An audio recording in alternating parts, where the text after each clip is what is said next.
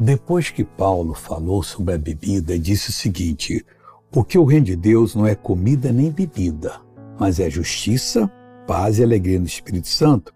Aí ele fala aqui no versículo 18 a seguinte mensagem: Porque quem nisto serve a Cristo, agradável é a Deus e aceito aos homens. O que que eu tenho que ser aceito? Servir a Deus em justiça, em paz e alegria no Espírito Santo. Não é comida e bebida, não é cura, libertações, não é grandes mensagens, não. Precisamos da grande mensagem, tem de cura e libertações. Mas é você servir a Deus em justiça, paz e alegria no Espírito Santo.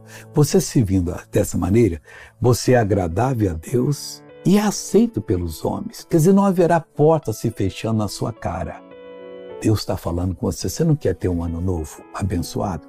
Então pega essa palavra que ela veio dos corações de Deus para você.